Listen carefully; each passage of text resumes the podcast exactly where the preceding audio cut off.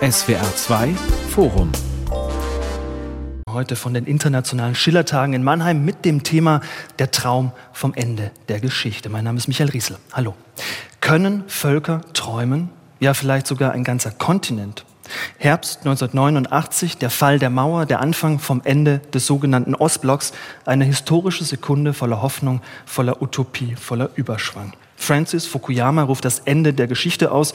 In Paris verkünden die europäischen Regierungschefs ein Zeitalter der Demokratie, des Friedens und der Einheit. Helmut Kohl verspricht den Ostdeutschen blühende Landschaften. Und mittendrin zwischen Warschau und Prag, Bratislava und Bukarest Millionen Menschen mit ihren eigenen Träumen, Wünschen, Ängsten. Eine verrückte, eine entrückte Zeit, heute wo Europa vielfach auf den Trümmern seiner Erwartungen sitzt, zerschlagen vom Trauma der Transformation von Populisten und Putins Krieg in der Ukraine. Von welcher schönen neuen Welt hat Europa nach 1989 geträumt? Warum ist so viel davon gescheitert und was können wir aus all dem lernen? Darum soll es gehen in diesem SWR2 Forum. Cornelia Konschal, Sie sind Juniorprofessorin für Public History an der Universität Bielefeld. Geboren sind Sie 1982 in Polen. Das heißt, Sie haben die Phase der Wende, des Umbruchs, der Revolution, wie auch immer man das nennen mag, erlebt aus der Sicht eines Kindes. Wenn Sie sich an 1989 erinnern, welche Bilder, Eindrücke, Stimmungen kommen da in Ihnen hoch? Ich habe tatsächlich die ersten halbfreien Parlamentswahlen in Polen, die im Juni 89 stattgefunden haben, als ein sechsjähriges Kind erlebt und bin mir ehrlich gesagt nicht ganz sicher, ob die Bilder, die ich im Kopf habe, meine eigenen Erinnerungen sind an die Zeit oder ob das eher Medienbilder sind, die ich dann später mir aufgeschnappt habe. Aber dadurch, dass ich in einer eher unpolitischen Familie aufgewachsen bin, sind die Erinnerungen, die ich habe an die Transformationszeit, Erinnerungen an den Alltag. Und sie beziehen sich insgesamt auf das unterschiedliche Ankommen im Kapitalismus und in der Konsumgesellschaft. Ich erinnere mich zum Beispiel gut an eine Tante, die auf einmal Managerin wurde und versucht hat, uns zu erklären, was dieser Job eigentlich bedeutet und niemand konnte ihr folgen. Ich kann mich erinnern an eine ähm, ältere Tante, die auf einmal im Supermarkt äh, kollabiert ist, weil sie auf einmal eine Zahnpasta wählen musste von 20 Sorten und davor gab es nur zwei.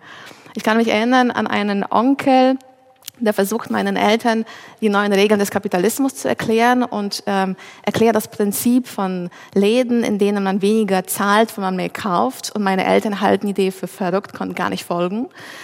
Und ich kann, ich kann mich auch an meine eigenen Eltern erinnern. Wir sind ähm, in einem kleinen Dorf im Westen des Landes. Die LPG wird aufgelöst. Meine Eltern haben den Mut, Kredite aufzunehmen, um den kleinen Bauernhof, der im Staatssozialismus nicht wachsen durfte, doch zu vergrößern. Und ich kann mich daran erinnern, wie schwer es für meine Eltern war, den Nachbarn und Verwandten zu erklären, dass sie eben das Risiko eingehen und Kredite aufnehmen, um etwas Neues zu wagen zum Thema Träume und Visionen. Und die größeren Zusammenhänge all dieser Ereignisse, zum Beispiel, dass die Auflösung der LPG in meinem Dorf mit massiver Arbeitslosigkeit zusammenhängt und auch mit dem Anstieg des Alkoholismus, das habe ich natürlich viel später alles verstanden. Aber schon ziemlich früh konnte ich kapieren, dass ich in einem ziemlich privilegierten und geschützten Raum aufwachsen durfte, denn man musste diese Kredite natürlich abzahlen. Das heißt, man musste viel arbeiten und Geld sparen. Aber das Geld war da und ich hatte mein eigenes Zimmer und Klavierunterricht. Und das war ziemlich privilegiert in meinem Kontext. Und das habe ich ganz klar verstanden in einer Situation im Sachunterricht als vielleicht Zehnjähriger. Wir haben von unserer Biologielehrerin die Aufgabe bekommen, ein Tagebuch darüber zu führen, was wir eine Woche lang gegessen haben, jeden Tag. Alle haben das brav gemacht und eine Woche später sollten wir vor der Klasse laut vorlesen die Einträge, was wir alles gegessen haben. Und ich kann mich sehr gut noch daran erinnern, wie, wie wütend ich war und wie schockiert ich war, dass es in der kleinen Dorfklasse von 15 Schülern gleich zwei Kinder gab, die nur Butterbrote gegessen haben. Und zwar nicht nur in der kleinen Dorfschule, in der es keine Mensa gab, sondern auch zu Hause sieben Tage lang. Also nur Butterbrote. Und auch da konnte ich die größeren Zusammenhänge viel später ähm, verstehen, als ich schon eine politisierte Jugendliche war. Und zwar zwei Erkenntnisse auf der gesamtgesellschaftlichen Ebene. Erstens die Erkenntnis, dass die sogenannte Schocktherapie von keinen ausreichenden Sozialleistungen begleitet war, denn das Arbeitslosengeld wurde zwar gezahlt, aber es war sehr niedrig und es wurde nur wenige Monate lang bezahlt. Wenn man dann keinen Job hatte, war man, war man auf sich selbst angewiesen oder auf die Unterstützung der Familienmitglieder oder auf die Unterstützung von karitativen Stiftungen und von denen gab es zu wenige. Und zweitens habe ich kapiert, dass in den 90er Jahren der Lauf der Geschichte nicht hinterfragt wurde. Dass die Richtung der Transformation und die Radikalität der Transformation als gegeben galt, dass es praktisch keine Debatte darüber gab, dass diese Richtung und die Radikalität der Transformation als alternativlos galt. Und das war ein Problem, wie wir wissen. Denn aus der Kritik an dieser Alternativlosigkeit kann man Kapital schlagen und das wird gerade jetzt in Polen seit ein paar Jahren gemacht und auf der Suche nach den Verantwortlichen für die Ungerechtigkeiten der 90er Jahre kann man es ebenfalls tun und das wird mit Erfolg gemacht. Da sind jetzt schon viele Stichworte gefallen, über die wir später auf jeden Fall noch reden werden. Schocktherapie, alternativlos und dann auch der sich dann einnistende Rechtspopulismus. Philipp Theer, Professor für osteuropäische Geschichte an der Universität Wien. Sie waren kein Kind mehr, sondern als Student in Prag, als dort am 17. November 1989 Zehntausende auf dem Wenzelsplatz demonstriert haben. Sie haben über diese Zeit mal gesagt, was Sie am meisten beeindruckt habe, das sei die Solidarität. Wo haben Sie die gespürt? Naja, unter den Menschen, also bei diesen Demonstrationen. Man wusste ja nicht, wie es ausgeht. Es hätte ja auch immer noch eine chinesische Lösung geben können. Einige wollten die ja auch haben, also unter den tschechoslowakischen Kommunisten, in Ostdeutschland ja auch. Und na, auch Angst verbindet. Ja. Aber natürlich auch die Entschlossenheit. Ähm, später war das dann mit der Solidarität natürlich nicht mehr so weit her. Also es war eine genuin demokratische Revolution, wie auch in Ostdeutschland.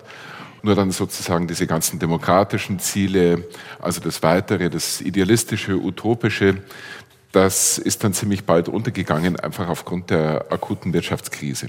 Aber das war mal da. Also ich würde jetzt mal so sagen, ähm, wenn man so will, eine Version von mehr Demokratie wagen. das gab es auf alle Fälle an den Unis, in Institutionen, ähm, sogar in Betrieben, also in der Wirtschaft. Also da war eigentlich dieser demokratische Impetus da. Und der ist dann eben 1990 verloren gegangen unter dem Druck der Wirtschaftskrise. Das war sozusagen der Verlust. Andererseits gab es natürlich auch einen Zugewinn an Freiheit, die aber aus den eben geschilderten Gründen, ja, von Cornelia Konschal, natürlich viele Menschen ja überhaupt nicht genießen konnten. Und entsprechend gemischt waren dann diese, diese 90er. Also einerseits Umbruch, Aufbruch, andererseits aber auch eine massive Verunsicherung oder sogar Traumatisierung. Ja, also mit den erwähnten Kindern. Es gibt auch so Umfragen, Studien, Memoirenwettbewerbe. In Polen kenne ich einen, da hat das eine lange Tradition. Mittlerweile hat man das auch in, in Ostdeutschland mehr und mehr gemacht, dass man die Menschen mal sprechen lässt. Ne?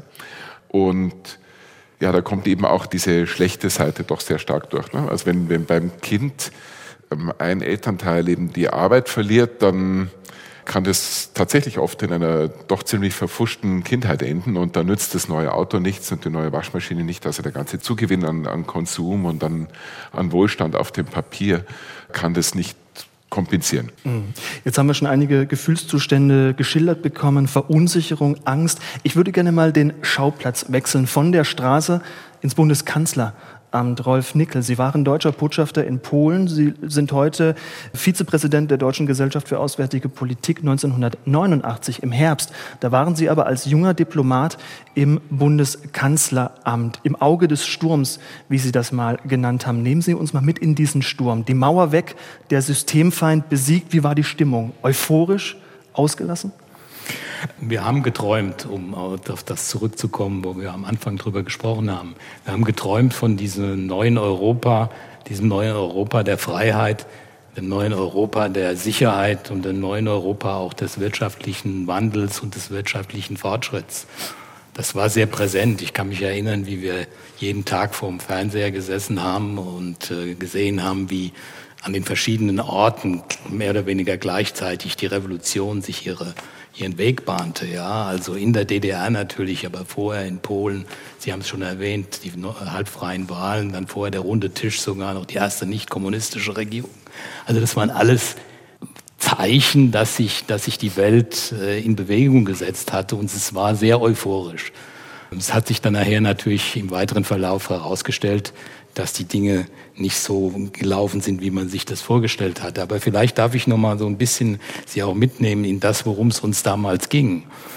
In Deutschland ging es zunächst mal um die deutsche Einheit. Ja, also es war diese revolutionäre Situation und es ging darum, einen revolutionären Vorgang so zu gestalten, dass er in stabilen Bahnen verläuft. Ja, also da waren 380.000 Sowjetsoldaten in der DDR, in 50 oder 60.000 in Polen und da waren, da waren auf den Straßen in Berlin und, äh, und anderswo Hunderttausende von Menschen auf den Straßen. Das hätte fürchterlich schief gehen können.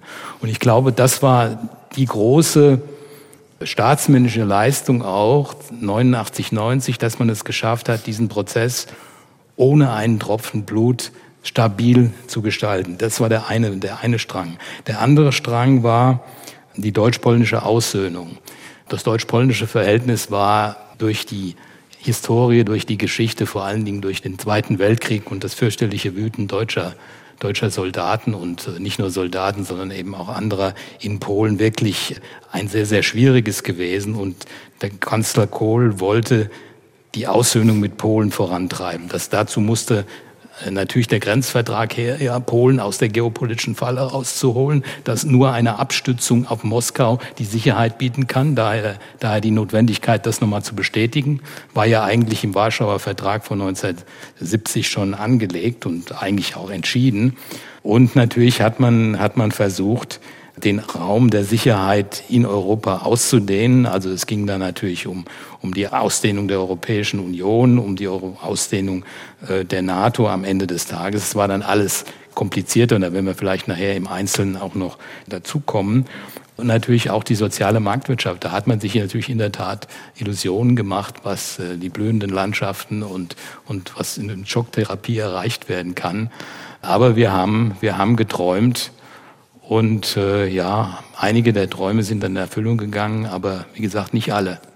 Der Sozialismus, die Gesellschaft, in der wir gelebt haben, war verschwunden. Der Kommunismus, die Gesellschaft, die wir erschaffen wollten und in der es keinen Klassenkampf mehr gab und jeder Mensch sein Potenzial frei entfalten konnte, war ebenfalls verschwunden. Nicht bloß als Ideal oder als Regelsystem, sondern auch als gedankliche Kategorie. Nur ein Wort blieb übrig, Freiheit, was die albanische Autorin Lea Üpi hier beschreibt.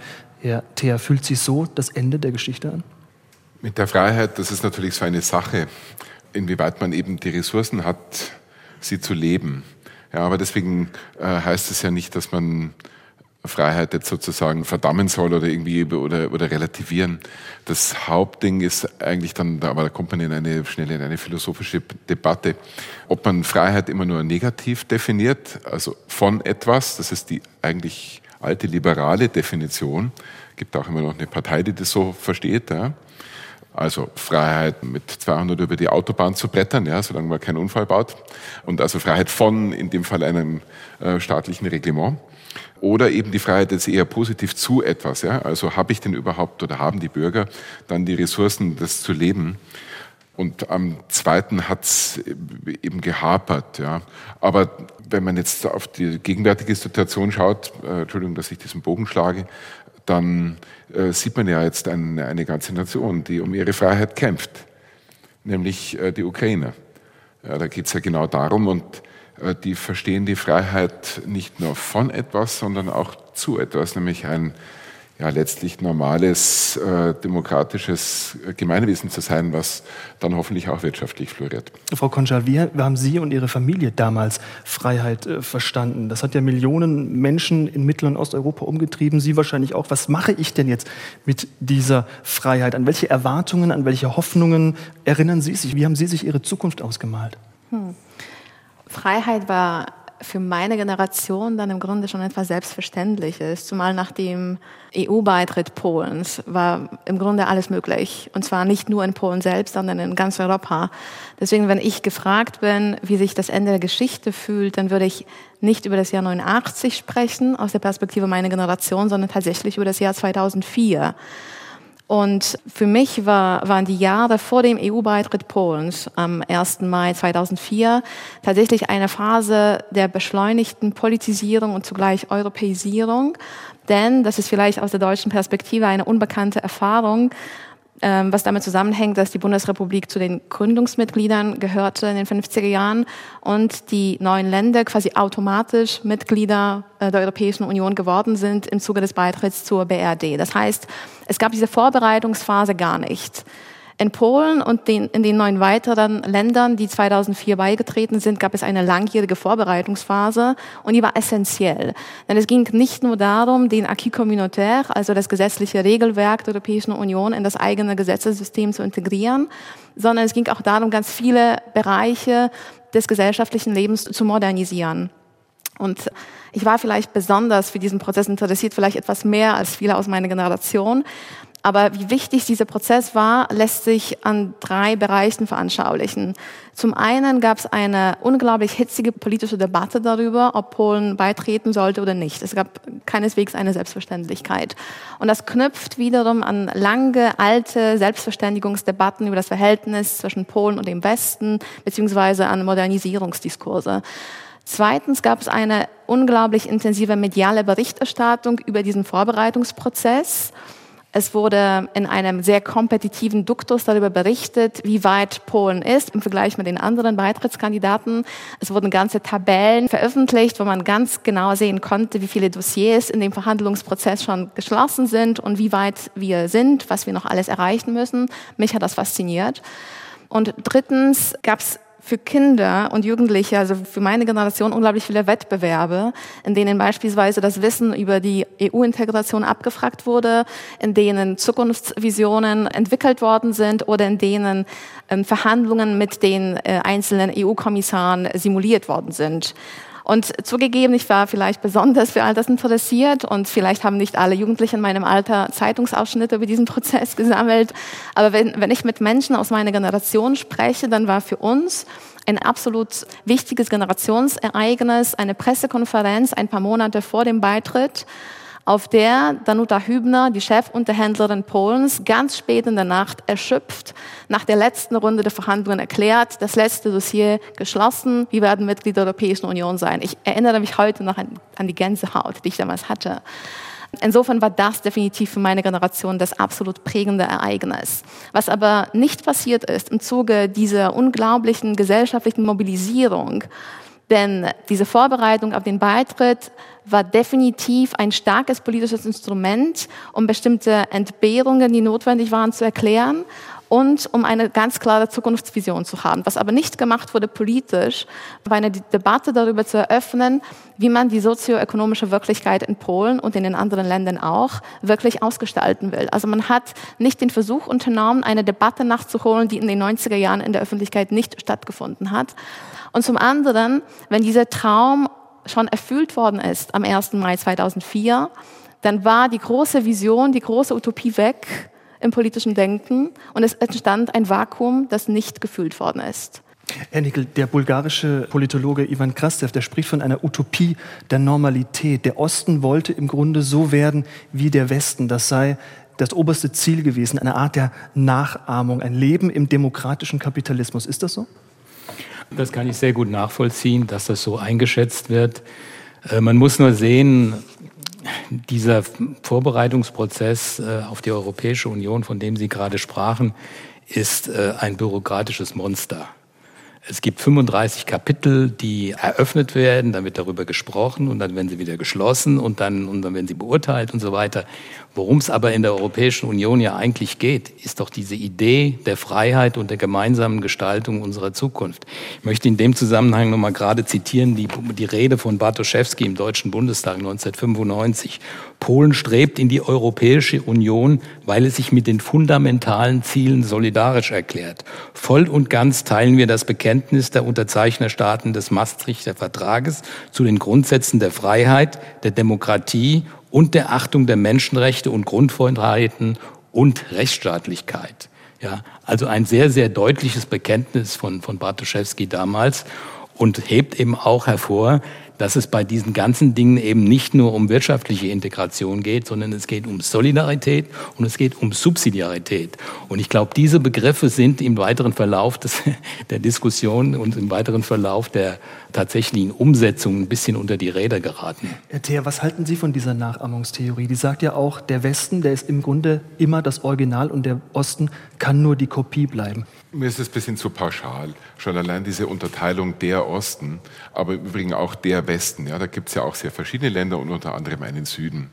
Äh, und im Süden ja nochmals einen Süden. Beispiel Italien, ja, Mezzogiorno und so. Und bei dem Osten, da gibt es große Länder, kleine Länder mit ganz verschiedenen historischen Traditionen. Also jetzt für Bulgarien, Rumänien mag sozusagen diese These der Überanpassung zutreffen. Herr Krastev kommt ja ursprünglich aus Bulgarien. Äh, für Ungarn eine Zeit lang würde ich sagen, auf wirtschaftlicher Ebene ja. Also schon sozusagen dieses, eine Art Red Race, ja. Also wer verwestlicht sich am schnellsten und wer bietet die radikalsten Reformen und wer setzt jetzt das wirklich neoliberalste Programm um. Also da gab es das mal und das kann man vielleicht als Überanpassung bezeichnen. Aber äh, die Grundthese, die nehme ich insofern nicht ganz ab, weil zum Beispiel große Länder wie Polen hatten schon seit 200 Jahren, noch länger, ähm, eine Debatte über ihr Verhältnis zu Europa. Und natürlich haben die ja, Debatten und eine Meinung über sich selbst. Und das geht nicht auf, dass man jetzt irgendwie so einfach nur sich dem Westen anpassen will. Tschechen ähnlich. Also da gibt es schon ein anderes Selbstbewusstsein, würde ich jetzt mal so sagen, und andere und andere Traditionen und eben äh, dieses der Osten, dass man die alle da so, so reinwirft. Aber die These war sozusagen äh, provokant und hat natürlich was für sich, ja, schon klar, ja, dass man dann äh, vor allem wenn man jetzt mal das mal auf wirtschaftlicher Ebene betrachtet, die Idee war die Konvergenz. Ja? Also man wird irgendwann so wohlhabend wie der Westen und vor allem wie Deutschland. Das ist übrigens der Referenzpunkt. Ja? Also nicht der Westen, sondern hier Deutschland ja? oder vielleicht auch ein bisschen Österreich in den Nachbarländern. Und ja, diese schnelle Konvergenz, die hatte eben so nicht funktioniert. Also das war viel länger, dieser Aufholprozess, übrigens immer noch sehr schnell, ja, durchaus vergleichbar mit dem westdeutschen Wirtschaftswunder ähm, nach 45 oder dem westeuropäischen. Nur äh, während man aufholt, entwickelt sich natürlich auch der Westen weiter. Ja. Insofern ist es wie Hase und Igel. Ja, das kann so natürlich nicht, nicht funktionieren vom Grundprinzip her. Und äh, wenn man halt immer auf den, sozusagen auf die Vorbilder schaut, auf die westlichen Nachbarn, das kann natürlich auch sowas wie Neid auslösen, ja, oder auch, oder auch Missgunst. Das würde ich sagen, ist dann eigentlich eher das Problem. Auf ökonomischer Ebene muss man sagen, war dieser harte Bruch mit der globalen Finanzkrise von 2008, 2009, äh, die hat diese Konvergenz erstmal unterbrochen und vor allem eigentlich das westliche Wirtschaftsmodell, wie es bis da aufgesetzt war, also ein stark neoliberales, eigentlich delegitimiert. Und dann wusste man ja nicht mehr richtig, wohin. Ja? Also wo soll denn diese Anpassung ähm, hinführen? Und dann gab es eben auch noch eine Art Osteuropa-Blase, also ein bisschen vergleichbar übrigens sogar mit der amerikanischen Immobilienblase, also zu viel Investment, zu hohe Gewinnerwartungen. Und dann ist es eben äh, geplatzt äh, mit doch sehr starken Einschnitten dann danach. Und das ist das Ökonomische. Das andere ist so das Kulturelle. Also ein Beispiel. In den Supermärkten Tschechiens und alle anderen neuen EU-Mitgliedstaaten wird Iglo verkauft. Also westliche Markenprodukte, die per se erstmal ein hohes Prestige haben. Und dann hat man aber irgendwann mal festgestellt, ja Mist, da ist ja gar nicht Iglo drin, sondern eben Clever, ja, oder irgendeine andere westliche Billigmarke oder Nichtmarke. Also das hat eine riesen Debatte ausgelöst. Die waren so richtig sauer, weil sie sich gedacht haben, wow, jetzt haben erstmal diese ganzen westlichen Konzerne unsere Supermärkte aufgekauft, das heißt eigentlich auch die eigenen vom Markt verdrängt und dann verkaufen die uns irgendwie diese, diese zweiklassigen Waren, die sie vielleicht aber sogar gekauft hätten, ja, wenn es so ausgezeichnet gewesen wäre und man eben sparen kann. Aber man wird da eigentlich über den Tisch gezogen. Und das war dann irgendwie so, ah, die westlichen Konzerne, äh, die verkaufen uns doch wohl hier für blöd oder nutzen uns aus. Und so ist es dann so ein ganz äh, ja, vielschichtig, also ökonomisch, aber eben auch im Konsum, manchmal natürlich äh, auch pur politisch. Ja, wenn so jemand wie Chirac dann den Polen sagt, anlässlich von Irak, ja, Klappe halten und das genau zum Beitritt, das war natürlich ungeschickt. Ja, das macht man einfach nicht. Und ja, also manchmal mag es Minderwertigkeitskomplexe geben, klein versus groß und Ost versus West. Aber insgesamt ist es ein sehr, sehr vielschichtiges Problem. Die Krux ist, dass man das so wunderbar ausnutzen kann. Passiert ja auch in Ostdeutschland. Ja, da kommen dann plötzlich Parteien, Populisten, die sich da aufspielen als quasi die, äh, die Anwälte der Minderbewerteten oder der Entrechteten, was auch immer, und dann sagen, so, jetzt zeigen wir es denen dort oben und natürlich auch dann wieder in dem imaginierten Westen, den bösen Eliten. Und das ist dann das Problem, ja, dass es dann äh, so Rattenfänger einfach ausnutzen können. Und damit wären wir aber wieder bei der heutigen Politik. Genau, Frau Koncha, Sie haben das schon durchklingen lassen. Das würde mich interessieren. Von den traumatischen Erfahrungen des Postsozialismus, vom Westen vorgeführt, vom Westen auf gut Deutsch gesagt verarscht, führt denn eine direkte Linie aus diesen Erfahrungen zum Erfolg der Rechtspopulisten in Polen, auch in Ungarn? Ja, absolut. Also für den Fall äh, Polen trifft das hundertprozentig, denn der wichtigste Slogan der Partei Recht und Gerechtigkeit vor den Wahlen 2015 war Polen im Ruin. Also die zentrale These war, das Land befindet sich im Ruin eben, weil die Verwerfungen der Transformation so enorm waren und weil die Vorgängerregierung nicht imstande war, eine positive Vision der Zukunft zu entwickeln, beziehungsweise diese Verwerfungen sozial abzufedern. Ein Land mit einem der größten Wirtschaftswachstums ja. in ganz ja. Europa, muss man dazu sagen. Ja, und dieser Slogan hat funktioniert in Verbindung mit einem anderen Slogan, und zwar von den Knien aufstehen. Und da sind wir bei dem Imitationsprinzip, das Sie gerade angesprochen haben. Die Partei Recht und Gerechtigkeit hat, der, hat den Polen versprochen, dass man sich jetzt nicht mehr in den Westen vergucken wird, wie das bisher der Fall war, so die Behauptung, so die These, sondern dass man seinen eigenen Weg, stolz seinen eigenen Weg gehen wird. Also aus der Verknüpfung dieser beiden Slogans schöpft ähm, die Partei Recht und Gerechtigkeit die politische Energie 2015, um die Wahlen zu regieren verbunden natürlich mit einem äh, ziemlich sinnvollen Versprechen in Bezug auf die Sozialpolitik, denn davor gab es, was im Westen kaum bekannt ist, tatsächlich in Polen kein Kindergeld. Und das war ja eines der zentralen Wahlversprechen, dass nun endlich ein Kindergeld eingeführt wird, was auch passiert ist.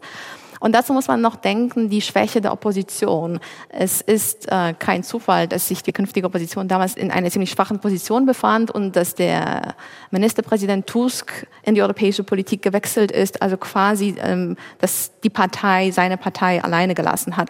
Das heißt, diese Kritik an der Transformation spielte definitiv eine ganz wichtige Rolle auf der Erzählungsebene. Herr Nickel, Sie waren von 2015 bis 2020 deutscher Botschafter in Polen. In der Tat. Und äh, der Übergang von 2014 auf 2015 war brutal. Äh, auch für mich persönlich. Ja, also wenn ich da an meine, an Twitter-Freunde denke, die dann also sich äh, manifestiert haben und Deutschland kritisiert haben. Ein großes Element der Politik der Peace neben den bereits geschilderten Elementen ist die antideutsche Kampagne gewesen, die sich jetzt noch mal intensiviert hat durch die Debatte um die Reparationen. Und äh, hinzu kam äh, die Diskussion um die Migrationsfrage. Und die polnische Opposition hat Deutschland immer vorgeworfen, dass das der letzte Sargnagel an der, eigenen, an der eigenen Niederlage gewesen sei damals. Denn die damalige Krise 2015, Migrationskrise, wir erinnern uns, eine Million in Deutschland aufgenommen, Polen null, weil man der Auffassung war, dass diese Quoten von außen eben nicht akzeptabel seien. Übrigens eine interessante Entwicklung heute, weil wir eine ähnliche Situation heute haben werden. Und ich sage voraus, dass dieses genauso in den Teich gehen wird wie damals. Aber das nur nebenbei. Ich wollte noch mal zurückkommen auf die, wir müssen, glaube ich, schon ein bisschen äh, differenzieren. Die polnische Wirtschaft ist eine volle Erfolgsgeschichte in jeder Hinsicht. Wir haben mittlerweile damals 1990 äh, oder ein bisschen später sogar noch ein Drittel des, des EU-Mittels gehabt an Wachstum und mittlerweile bei zwei Drittel Schienen auf der Höhe von, von Portugal. Ja, mit anderen Worten, die haben, die haben kräftig aufgeholt. Selbst in den Zeiten der Wirtschaftskrise 2008, 2009, Sie haben es erwähnt, wo Deutschland mit 5 Prozent abgestürzt ist, ja, gab es ein positives Wirtschaftswachstum in, in Polen. Also die Konvergenz ist weitergegangen. Und Polen ist heute mit 140 Milliarden Euro in sieben Jahren der größte Nettoempfänger äh, in der Europäischen Union. Ja, also das muss man also auch mal bitte, bitte feststellen. Ja. Frau Konschal, Sie hatten den Kopf geschüttelt. Ja, ich musste äh, fast schon laut protestieren, als Sie die polnische Wirtschaft gelobt haben, denn Das stimmt alles, was Sie gesagt haben. Zugleich aber gibt es mindestens vier gute Argumente, um zu sagen, dass sich die polnische Wirtschaft doch in einem eher desolaten Zustand befindet, und zwar ähm, die abhängige Entwicklung. Polen ist der Zulieferer für westliche Produzenten. In Polen werden wenige genuin eigene Produkte hergestellt. Es werden eher Dinge hergestellt, die ähm, in den Lieferketten zwar eine Rolle spielen, aber nicht für Polen selbst, sondern für die Hersteller vor allem aus dem Westen. Zweitens, es gibt un ungefähr 100 mittelgroße Städte, die geschrumpft sind und weiter schrumpfen, mit massiver Arbeitslosigkeit, mit mass massiven gesellschaftlichen Problemen wie Alkoholismus und Chancenungleichheit und Ausweglosigkeit. Drittens, der abgehängte Osten, die alte Verteilung in Polen A, sprich Westen und Polen B, äh, sprich Osten, die besteht nicht nur weiterhin, sondern sie vertieft sich. Und es ist auch kein Zufall, dass die Partei Recht und Gerechtigkeit die größten Erfolge eben im Osten des Landes feiert. Und drittens, die EU-Gelder, die Sie angesprochen haben. Ja, das stimmt, es wurde sehr viel Geld investiert, aber vor allem in Betonbauten und nicht in erneuerbare Energien. Also das kann man wirklich nicht als ein Erfolg verbuchen. Ja, darf ich kurz darauf antworten? Also erstens, die polnische Wirtschaft spielt in einigen Bereichen, zum Beispiel im IT-Bereich, mittlerweile eine wichtige Rolle in Europa. Die Games-Industrie zum Beispiel ist konzentriert in Warschau. Die Automobilindustrie produziert nicht nur Zulieferer, sondern die Automobilindustrie profitiert Autos, die in alle Welt exportiert werden. Polen hat ein, gegenüber Deutschland einen positiven äh, Handelsbilanz. Ja? Darf man bitte nicht vergessen. Und die Arbeitslosigkeit in Polen ist geringer als in vielen anderen europäischen Staaten. Und der abgehängte Osten, das stimmt, ja, natürlich, es gibt, äh, das sind die alten Trennungen, die wir haben, aber insgesamt gesehen kann Polen sich zugute halten, eine, eine sehr, sehr dynamische Wirtschaft zu haben, die immer dynamischer wird und mittlerweile zum viertgrößten Handelspartner Deutschlands geworden ist. Und zwar nicht nur, dass wir dahin exportieren, sondern Polen hat eben eine positive Handelsbilanz, ja. Also für mich ist das eine große Erfolgsgeschichte. Wir wissen aber auch beide, dass die niedrige Arbeitslosigkeit auch damit zusammenhängt, dass so viele Leute das Land verlassen haben, um beispielsweise in Großbritannien oder Irland zu arbeiten. Gut, aber die Zahlen, die Zahlen sind, sind klar. Ich glaube, das hat, was sozusagen den wirklichen Unterschied ausmacht, wenn man jetzt mal so nach Westeuropa zurückblickt, Nachkriegszeit oder übrigens auch Ostasien. Äh, damals hat man in diesen 30 Jahren, ja, wo die Wirtschaft so geboomt hat, die Gewinne auch, nicht nur, aber auch dazu genutzt, um äh, sehr stark zu investieren, beispielsweise in die Bildungssysteme, ja, Bildungsexpansion. Das ist jetzt in den neuen EU-Staaten äh, auch ein bisschen passiert, aber eigentlich eher auf Universitätsebene, ganz wenig bei den Schulen oder Grundschulen, das sieht schon schlecht aus. Und generell hat man auch diese Gelder damals genutzt, um den Sozialstaat auszubauen. Wobei Sozialstaat klingt jetzt immer so nach ähm, sozusagen Sozialhilfeempfängern oder sonst was. Ja, man hat einfach alle möglichen staatlichen Strukturen ausgebaut, Gesundheitswesen, äh, die erwähnte Bildung und dadurch letztlich das Humankapital gestärkt. Und das ist in der Zeit nach 1989 und auch nach der EU-Erweiterung einfach wesentlich schwächer. Also diese ähm, investive soziale Komponente ist eben weniger da. Und deswegen spricht dort auch niemand über ein Wirtschaftswunder, also so im positiven Sinne, ne, dass man sich damit identifiziert und ganz stolz drauf ist. Oder beziehungsweise es tut eben nur ein, ein Teil des Landes, aber auf jeden Fall nicht der, der äh, dann eben immer noch nicht so wirklich äh, mithalten kann. Also ich glaube, das war sozusagen jetzt im Rückblick einer der Fehler und die dann die sozusagen nachholend eigentlich Sozialstaatlichkeit geboten haben. Das waren nur ausgerechnet die Rechtspopulisten, ja, beispielsweise mit diesem Kindergeld. Und ja, dafür sind ihnen halt viele Leute dankbar. Und das schafft dann ähm, eben eine an, ganz andere äh, Wählerschaft und, und Wählerbindung als im Westen. Herr Thier, eine Nachfrage. Der Erfolg der Rechtspopulisten nicht nur in Osteuropa, die Finanzkrise von 2008, Sie haben sie schon angesprochen, der Aufstieg Chinas und jetzt der bereits erwähnte Ukraine-Krieg. Der Traum vom Ende der Geschichte, wie ihn Francis Fukuyama 1989 formuliert hat, dass die westliche liberale Demokratie ein Endpunkt der ideologischen Entwicklung der Menschheit sein könnte. Ist dieser Traum allerspätestens mit Putins Angriff auf die Ukraine geplatzt? Also das ist dann im Prinzip ja nicht erst 2022 geplatzt. Seitdem spricht man über eine Zeitenwende. Da muss man als Historiker aber einfach sagen, Entschuldigung, 2014 äh, wurde die Krim annektiert und äh, faktisch sind russische Soldaten, ist die russische Armee in Donbass einmarschiert. Also es gibt ja seitdem eigentlich schon einen Krieg, der auch nie wirklich aufgehört hat. Also ist es jetzt der zweite Krieg und man soll ihn auch benennen, wie er ist. Äh, Ukraine-Krieg, das klingt irgendwie so, als hätte es nur mit der Ukraine zu tun. Also das ist ein russischer Angriffskrieg. Punkt. Ja. Das hat sich schon länger abgezeichnet, diese Abwendung vom Westen. Erste Anzeichen 2003, 2004, Irak-Invasion, aber auch damals schon die Ukraine bei der Orangenen Revolution, äh, wo Putin nicht gut ausgesehen hat und versucht hat, politisch noch zu intervenieren, aber dann eben klein beigeben musste, weil die Demonstrationen eben gegen diesen pro-russischen und gegen diesen autoritären Kurs waren. Ja, und dann eben 2014 die Revolution der Würde, dann gleich dieser, dieser Einmarsch, dieser, diese Intervention und jetzt die Eskalation. Das ist natürlich auf einem ganz anderen Niveau und viel, viel schlimmer. Also insofern ist es schon ähm, ein Einschnitt, ja. keine, keine Wende, aber keine Zeitenwende, aber ein, ein Einschnitt. Ähm, bei Fukuyama ging es eigentlich um was anderes, eben diese äh, Demokratie äh, funktioniert mit Kapitalismus und vice versa. Nun, das weiß man eigentlich auch schon länger, dass Kapitalismus eigentlich ganz gut funktionieren kann ohne Demokratie oder mit sehr beschränkter Demokratie.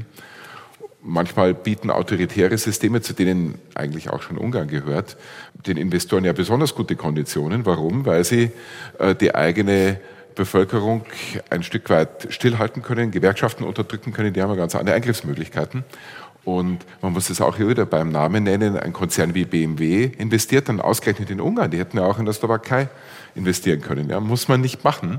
Und ich wundere mich immer wieder, warum eigentlich politische Risiken so stark ignoriert werden von der, von der Wirtschaft. Aber jetzt mal auf, auf Russland bezogen. Hm, die haben zum Beispiel einen ziemlich gut funktionierenden Agrarsektor.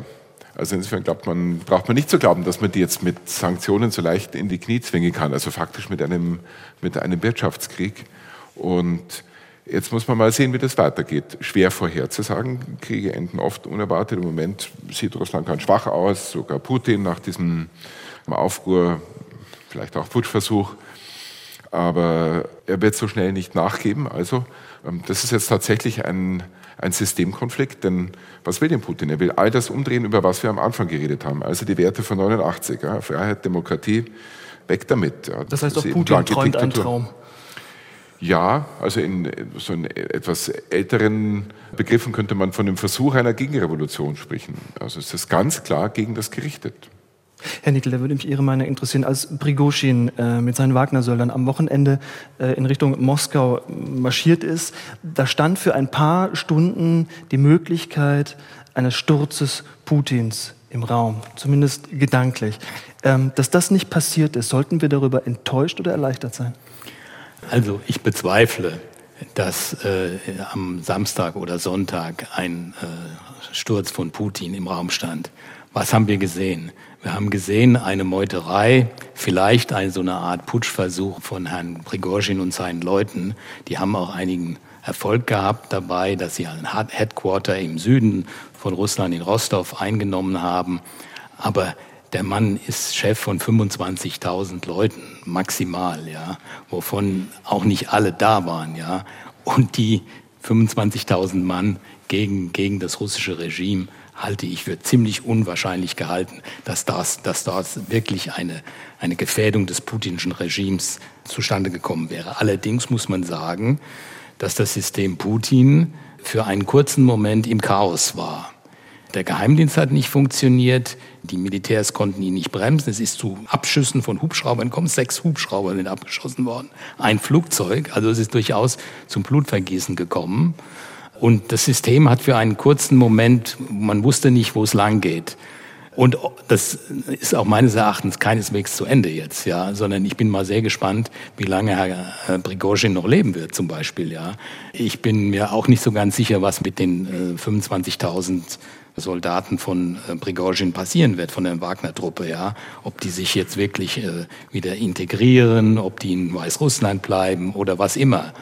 Und äh, Herr Putin, ja, also auch eine Zickzackbewegung am, an seiner ersten Rede Verräter, ja, die müssen hart bestraft werden. Zweite, dann die, dann die Rede, wo er sagt, ja, ja, diesen Leuten, die sind ja gar nicht so schlimm. Und dann jetzt, dann jetzt wieder kurzfristig, jetzt spricht er wieder von Verräter, ja. Also ein Zickzackkurs, der zeigt, dass dieses System in sich instabil ist.